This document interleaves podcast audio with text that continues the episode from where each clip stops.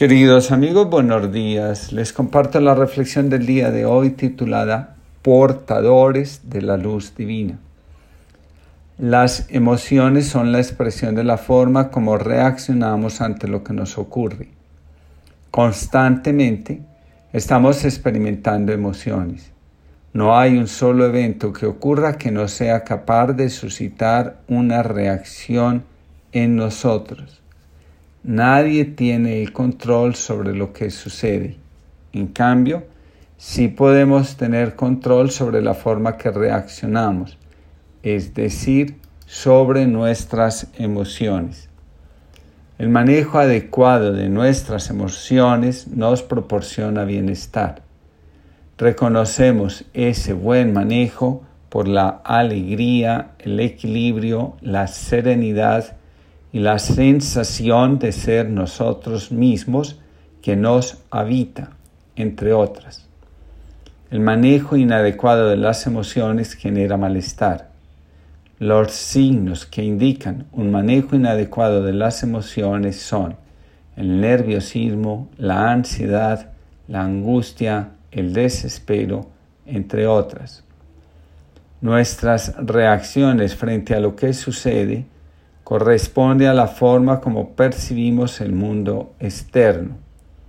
Las emociones tienen su origen en la percepción, en la significación que tiene para cada uno de nosotros la realidad, lo que acontece. Nuestro mundo interior está configurado por el tipo de percepciones que albergamos. Cuando cambiamos nuestra percepción de las cosas, también cambian nuestras emociones y nuestras relaciones. En cambio, todo se mantiene igual si la percepción de la realidad sigue siendo la misma. Nuestro órgano perceptor por excelencia es el corazón. Lo que sucede impacta el corazón y de ahí, no de otro lugar, salen nuestras respuestas.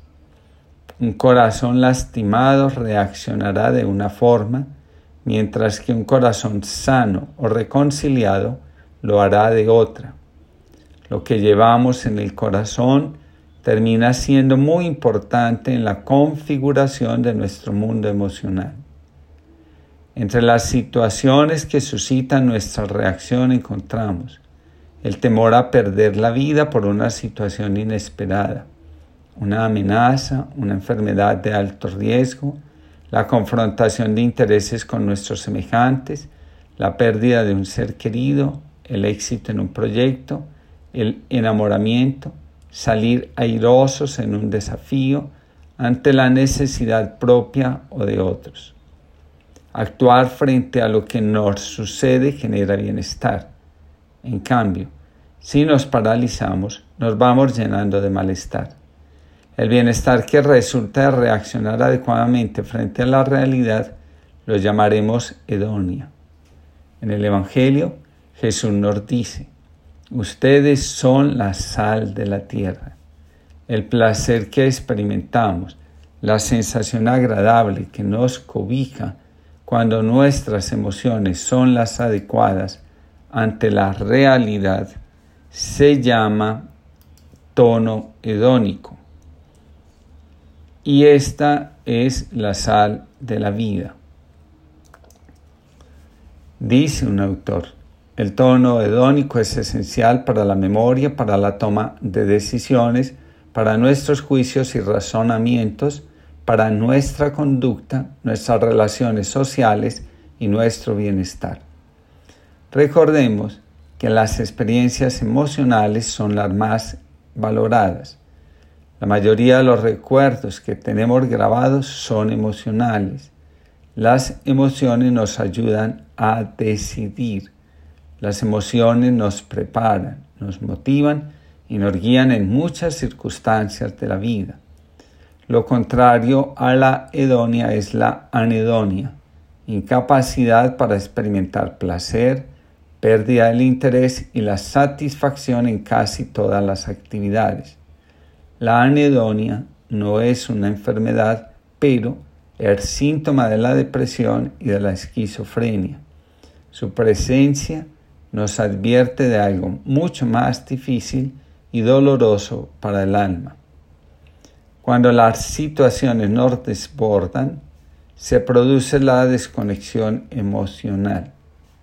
Nos volvemos vulnerables a la desconexión emocional cuando lo que vivimos, lo que hacemos, no representa ningún placer para nosotros.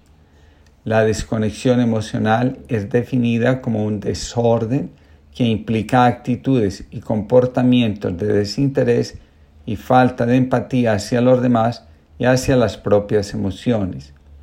Es una manera de evitar el sufrimiento, las desilusiones y el, y el sentimiento de fracaso. Se cree que se puede tener el control total de los sentimientos.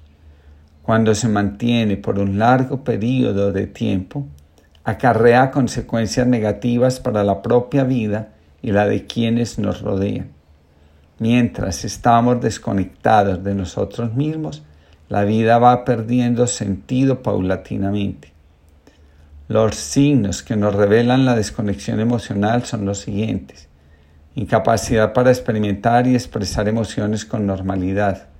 Falta de empatía hacia otras personas. Sentirse adormecido y confuso. Mostrar una racionalidad extrema ante situaciones con una carga emocional muy alta. Problemas para mantener la solidez y estabilidad en las relaciones. Incapacidad para reconocer y e identificar lo que nos está pasando.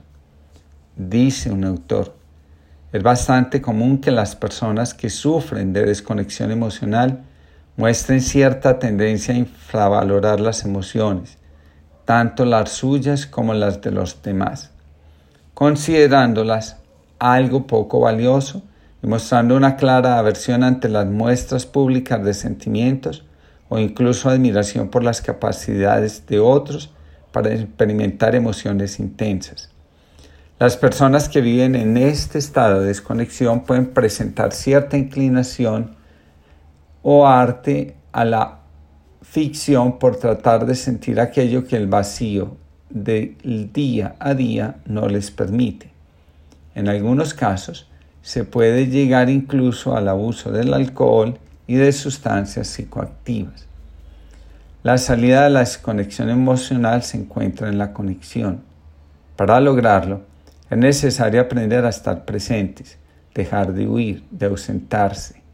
Cristina Tribulcio nos dice, el arte de vencer las pequeñas dificultades se estudia y se adquiere con la costumbre de afrontar las cosas pequeñas de cada día. La presencia nos ayuda a vivir el momento presente, a ser nosotros mismos, a vivir conscientemente, a estar conectados con nosotros, los otros, el universo y especialmente a sentirnos parte de la creación y con una tarea creativa en ella. Cuando estamos presentes infundimos en los demás confianza, alegría y esperanza. Nos convertimos en portadores de la luz divina.